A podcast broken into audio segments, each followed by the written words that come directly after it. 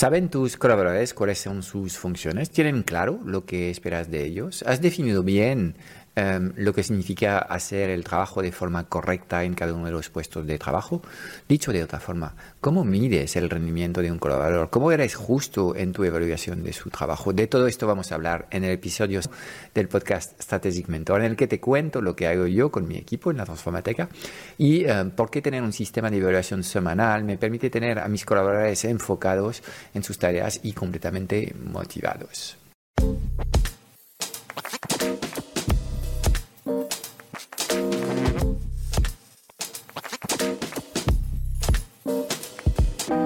90% de las preguntas que tienes hoy como emprendedor en el mundo digital se centran alrededor de una única pregunta.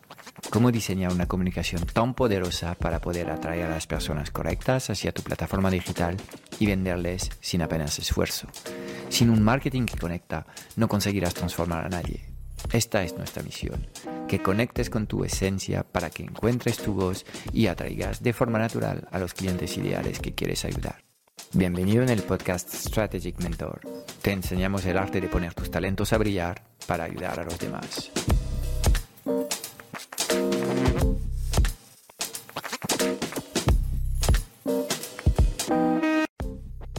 Has tomado una decisión valiente, la de crear tu equipo de trabajo.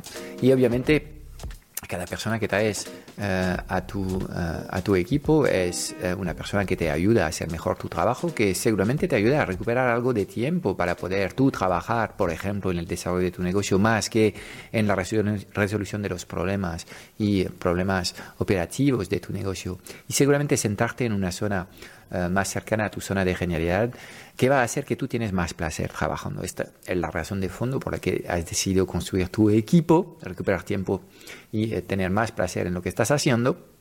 Pero obviamente la cara oculta de tu equipo es que hay que pagar las nóminas a fin de mes y esto te genera una presión extra eh, al eh, iniciar el mes teniendo en claro que, por ejemplo, ya tienes que costear unos 15, 20, 25, 30, 50, los que sean de, de coste fijo a cubrir para poder llegar al menos al punto de equilibrio.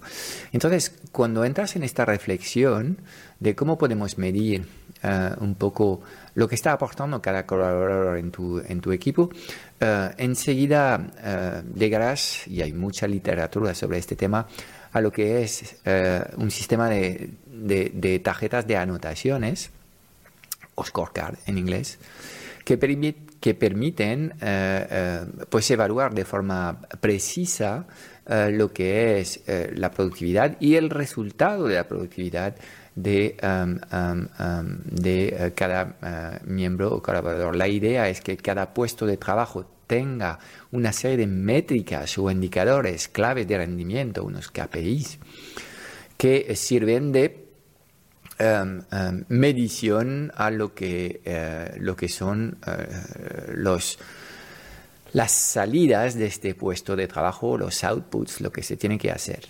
Em, estos, estos, estos sistemas te permiten pues eh, saber exactamente en cada momento cómo tú vas a tener que ayudar a este colaborador para empoderarle eh, bien porque les falta recurso, bien porque los procesos no son óptimos, bien porque necesita adquirir una serie de competencias y vas a tener que formarle para que llegue al siguiente eh, paso.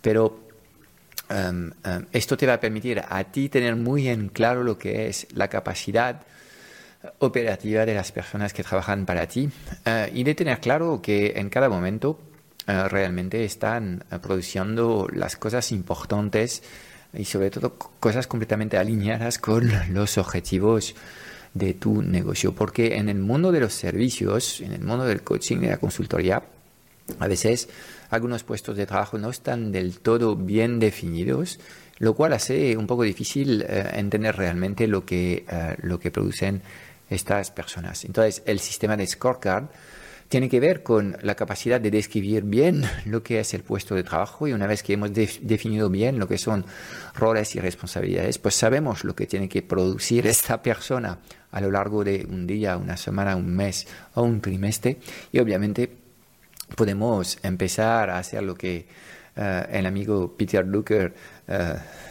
le gusta más, que es medir para poder mejorar. Todo lo que no se mide no puede mejorar. Y todo lo que sí, se mide mejora de forma de forma acelerada.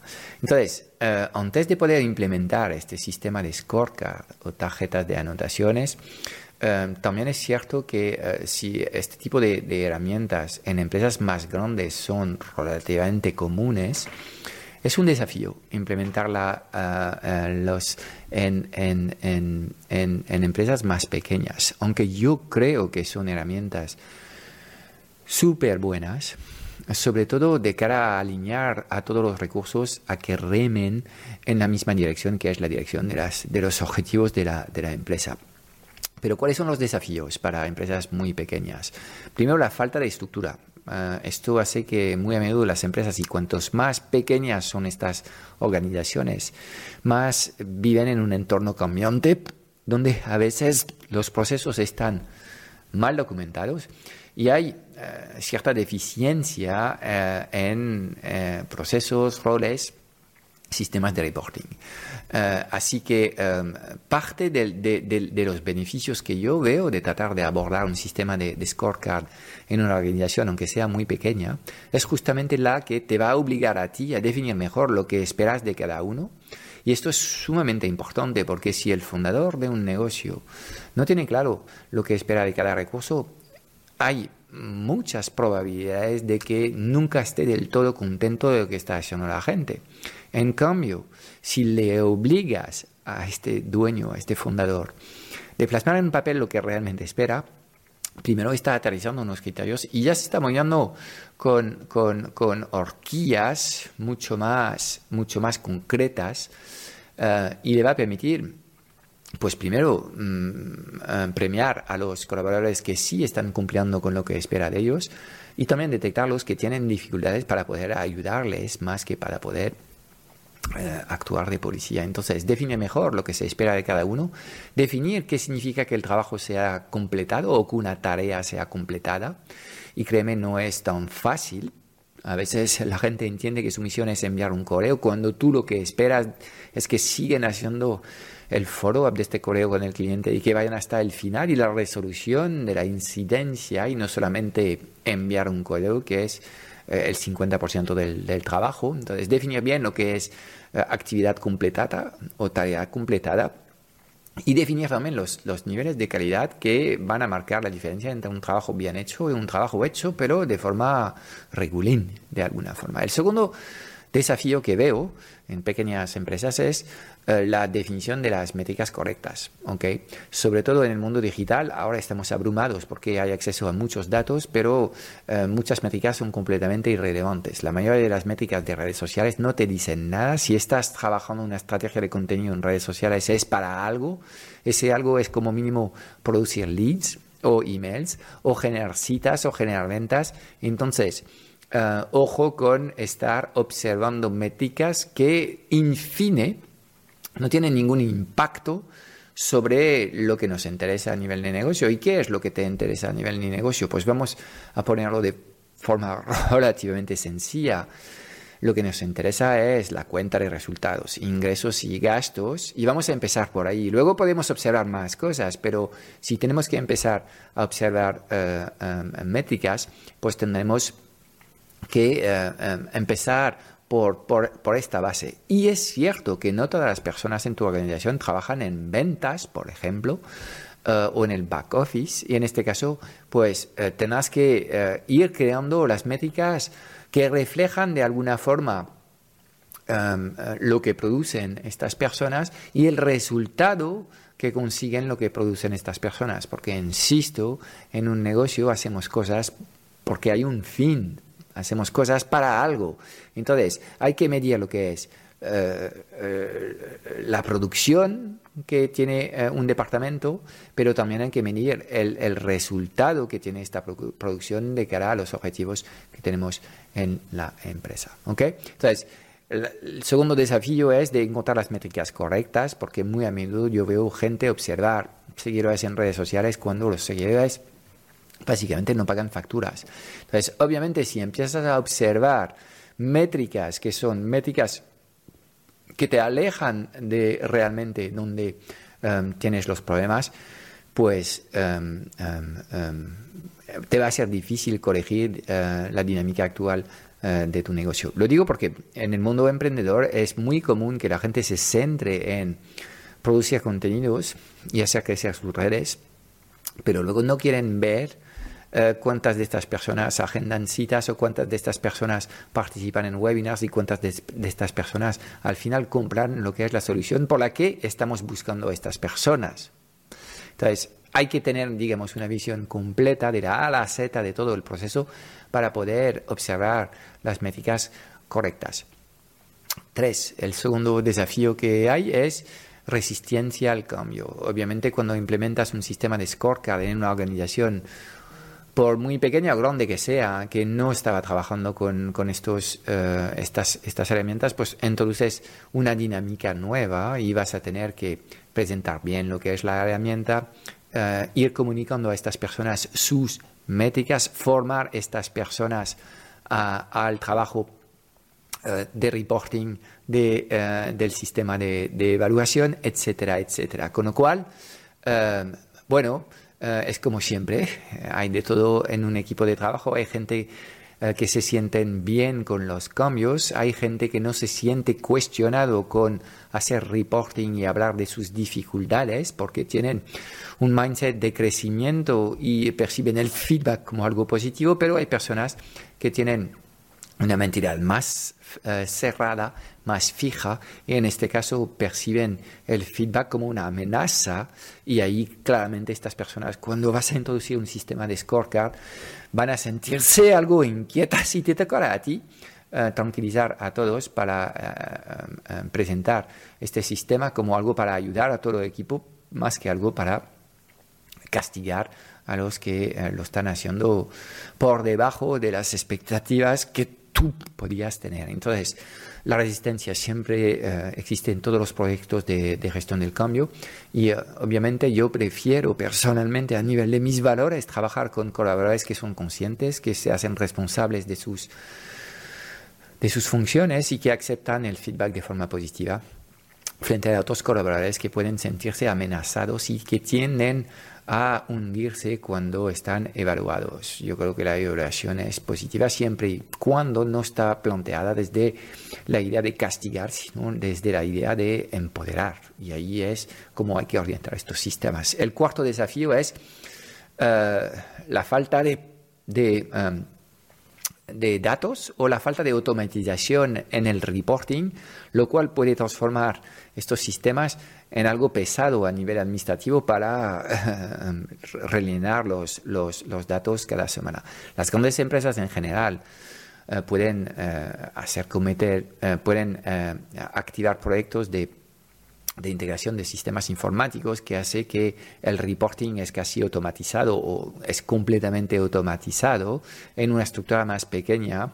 Es probable que la actualización de, de lo que se ha hecho en una semana sea casi manual y alguien va a tener que encargarse de ir hablando con todos para ir viendo un poco lo que se ha hecho eh, a lo largo de la semana y no solamente tendrás que fiarte de, de, de, eh, lo que te dicen la gente, sino que habría que ir viendo si también lo que se ha producido se ha producido al nivel de calidad deseado. Con lo cual, eh, pues a veces estos sistemas de scorecard son algo impopular por, por, por esta necesidad que hay de tomarse el tiempo de hacer un reporting que nos permite tener la información para mejorar los procesos. Y obviamente al principio, cuando vienes de un mundo en el que eh, haces delegación oral y apenas cosas están definidas, es, es, es algo más complicado. Y luego hay que gestionar el quinto desafío, es el impacto emocional del sistema.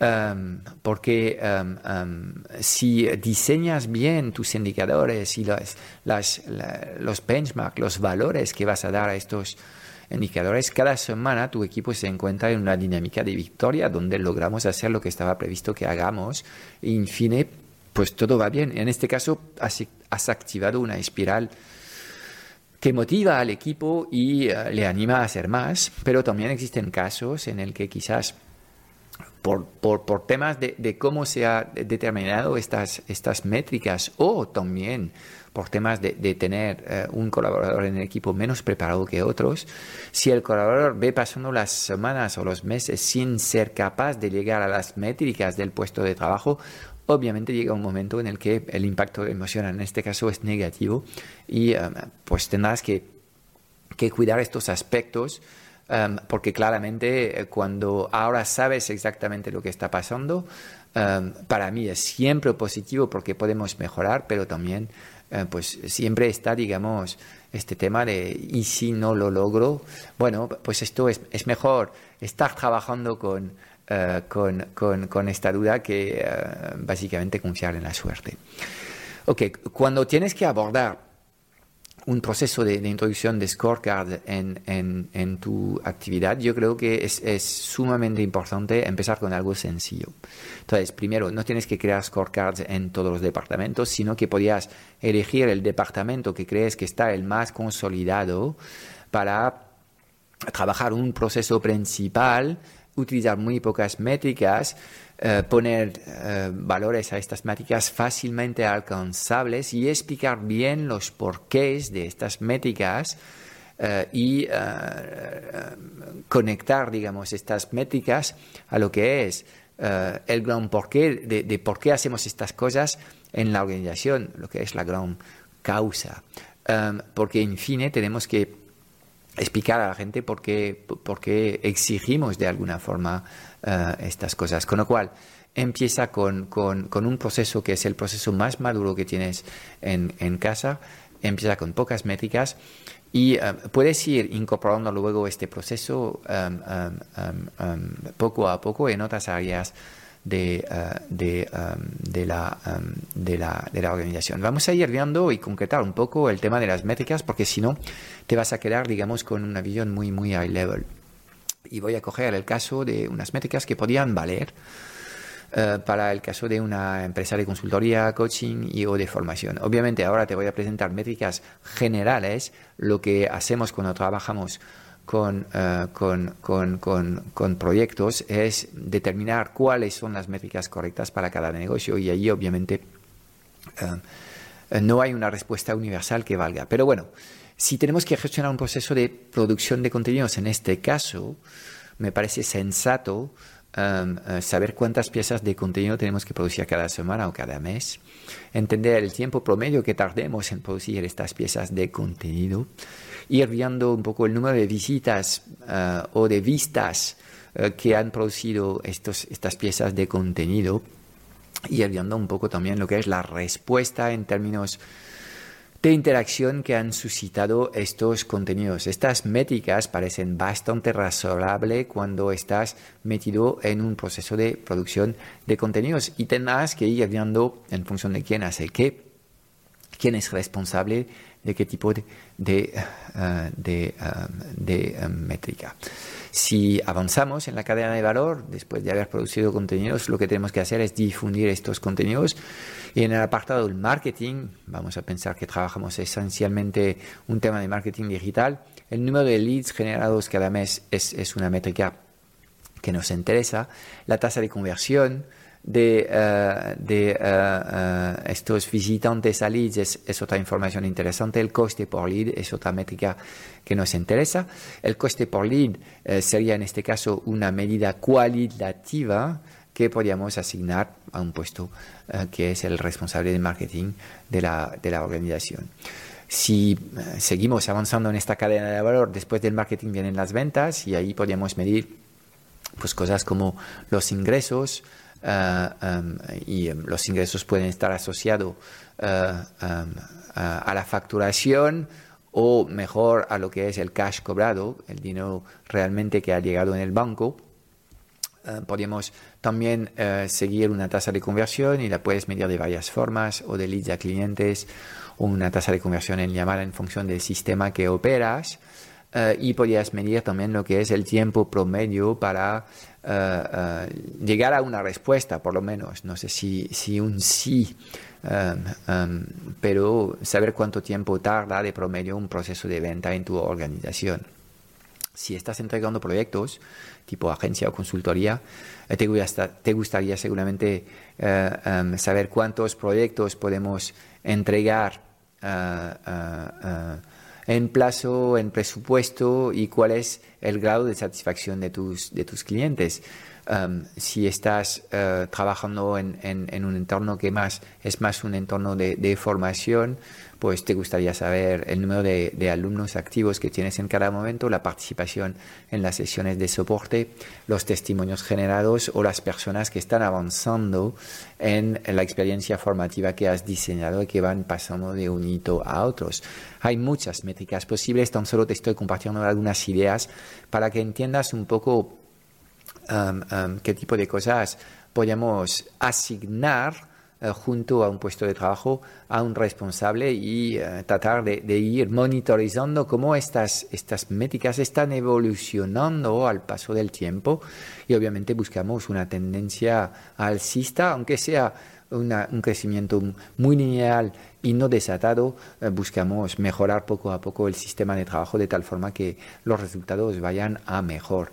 A nivel de soporte al cliente, nos interesa saber el tiempo promedio de respuesta a las solicitudes de soporte, la tasa de resolución después de un primer contacto, la calificación promedio de satisfacción del cliente o el número de intercambio necesario eh, en resolver una incidencia. Bueno, hay muchos parámetros que puedes eh, puedes medir, tendrás que elegir lo que son para ti los más uh, relevantes. Si en back office podríamos ver el porcentaje de facturas pagadas a tiempo, eh, el tiempo promedio para proceder a los pagos, especialmente de la nómina de tu equipo, no tardar y no tener retrasos en estos, en estos procesos, el nivel de satisfacción de los empleados y ahí puedes hacer una típica encuesta NPS, Net Promoter Score, donde eh, vas evaluando los evangelistas y los detractores que puedes tener, planteando una pregunta muy sencilla de ¿recomendarías a, un conocido tuyo venir a trabajar en tu organización? Y ponen una nota de, de 0 a 10 eh, y luego explican un poco su nota. Eh, y esto te da una, una, una, una, buena sensación del nivel de satisfacción de tus propios empleados. ¿ok? Entonces, estos, eh, estos, estas métricas eh, que te estoy compartiendo no son las métricas que, tienen que tienes que poner en tu, en tu sistema de, de evaluación de, de, los puestos de trabajo que has definido. Te estoy dando algunas, algunos ejemplos para que vayas viendo cómo puedes construir um, um, ad hoc lo que sería tu sistema de tarjetas de anotaciones. Pero imagínate un poco el beneficio eh, de estar trabajando con, con, este sistema de scorecard. Primero, em, para tus colaboradores, eh, esto demuestra un grado de madurez del negocio porque ellos tienen muy claro lo que tienen que hacer cada día y em, cuáles son los, las metas para hacer un trabajo ok, un trabajo bueno, un trabajo eh, mejorable. Entonces lo tienen claro y esto permite reducir el nivel de ansiedad y hacer que el colaborador se sienta mucho más a gusto en su puesto de trabajo porque básicamente no está sorprendido eh, todos los días por lo que puede pasar. Luego, eh, una vez que las personas eh, conocen esta información, pues eh, empieza lo mejor de todo esto, es que si se le toman desde la perspectiva correcta, esto es una competición con uno mismo. A todos nos gusta completar puzzles o enigmas, cumplir. Entonces, esta idea eh, del scorecard también es, muy positivo para ellos porque les permite pues entrar en una dinámica de un juego infinito en el que intentan superarse ellos semana a semana o meses a, mes y esto les produce también mucha satisfacción de poder decirse ok he terminado la semana y según mi scorecard lo he hecho requete bien entonces esto también es súper positivo para ellos. Para ti eh, de alguna forma te aseguras que eh, las personas están trabajando en las cosas que son para ti lo más importante para poder avanzar a la velocidad que sea hacia las metas que eh, te, has, eh, um, um, te has marcado. pero obviamente eh, tendrás que aprender a trabajar bien con estos sistemas de evaluación porque el riesgo es que marcas objetivos demasiado eh, duros de alcanzar y puedes quemar eh, la, motivación de tu equipo. Entonces, mi recomendación es que vayas premiando sobre todo la constancia y el esfuerzo, la actitud, más que los resultados en sí. Por ejemplo, en estos momentos hemos estado eh, desde hace varios meses en, en, una fase de contracción de la economía donde los resultados no son tan buenos como hace dos o tres años atrás. Entonces, eh, si lo único que mides en tu sistema es el resultado final, la captación de clientes, pues obviamente todos lo estamos haciendo mal. Mientras hay muchas otras cosas que tienes que valorar en esta ecuación. Con lo cual, enfócate en lo que es la constancia, el esfuerzo, la actitud y no lo que es eh, únicamente el resultado que producen eh, las acciones que hace el colaborador. Muy importante. Busca crear una espiral de pequeñas victorias ¿okay? Y date algo de tiempo también cuando vas, vas a implementar este sistema, date algo de tiempo para presentarlo, algo de formación. Uh, haz reuniones con cada colaborador para, para determinar con ellos cuáles son los, los, las métricas correctas. Retén una reflexión sobre uh, cómo estás midiendo uh, um, um, el impacto de esta actividad en tu negocio, qué tipo de cuadros de mandos tenéis y esto es lo bueno de, de, meterse en una dinámica de crear un sistema de, de, scorecard, porque estás tocando muchos puntos que normalmente no has trabajado bien. Entonces, pues te permite pensar en procesos, pensar en cuadros de mandos, pensar en responsabilidades y eh, todo esto hace que obviamente estás dedicando horas a cosas que son eh, cosas esenciales para el crecimiento de tu negocio y que de forma natural cuando estás en un proyecto menos definido, pues está siempre atrapado por lo urgente y lo urgente, pues aunque paga las facturas, al final te impide construir eh, el negocio que has eh, visionado. ¿ok? Vale, pues espero que esta primera información sobre eh, los scorecards, las tarjetas de anotaciones y um, um, el cómo utilizarlo de forma positiva en tu organización te haya interesado, para mí la introducción de scorecards me ha permitido eh, aclarar mucho el dónde tenía que poner el foco en cada momento. Uh, y en fin, yo creo que ser un mejor líder porque he definido mucho más lo que esperaba de cada persona. Y cuando veo personas que no llegan a, a lo que tienen en su, en su, en su scorecard, me lo tomo como una obligación de buscar algo de tiempo, escuchar a esta persona y tratar de, de, de diseñar un plan de acción para poder mejorar los resultados. Y de esta forma es la forma en la que las organizaciones al final consiguen mejorar sus resultados. Al igual que un deportista o un músico, es muy poco a poco y con procesos repetidos y mejorados todos los días que vamos viendo. Luego grandes avances, pero obviamente es a golpe de constancia y de trabajo pequeño y de micro mejorías de eh, un por ciento a la semana que hace que al final eh, son 52 las semanas que tienes en un año y si mejoras un 1% o algo que estás haciendo con un colaborador cada semana, al final habrás mejorado un 50% o 52% eh, para ser exacto lo que es eh, el rendimiento de este puesto de trabajo y es un súper trabajo. Hay que tener visión a largo plazo y contar con este efecto bola de nieve. Es todo para hoy. Espero haberte dado claridad en un mundo digital cada vez más confuso y agitado sobre los qué y los porqués. Si buscas los cómo, porque quieres que te ayudemos a acelerar la facturación de tu negocio o a escalar tus resultados con tu equipo A, echaré un vistazo a nuestro Club Strategic Mentor en www.clubstrategicmentor.com. Y déjame darte tres razones de peso para apuntarte. Cada semana en el club vas a recibir una píldora estratégica de implementación rápida para ayudarte a clarificar tu visión, gestionar mejor tu energía, tu equipo y tus operaciones. También tendrás acceso a una sesión de coaching grupal a la semana para volver a, a recargar tus baterías y a enfocarte en lo importante y tendrás acceso a un foro de conversaciones de mucho valor generado por la mejor comunidad de mentores en habla hispana. Mira, no hay nada que no sepas, tan solo hay cosas que no haces. Y en el Club Strategic Mentor trabajamos las fundaciones que no se ven y que encontrarás en el 100% de los negocios visibles y memorables del mundo digital. Y además te acompañamos de forma holística en todas las facetas de tu vida, visión, energía, productividad, negocios, relaciones, dinero y propósito. Te espero dentro en www.clubstrategicmentor.com.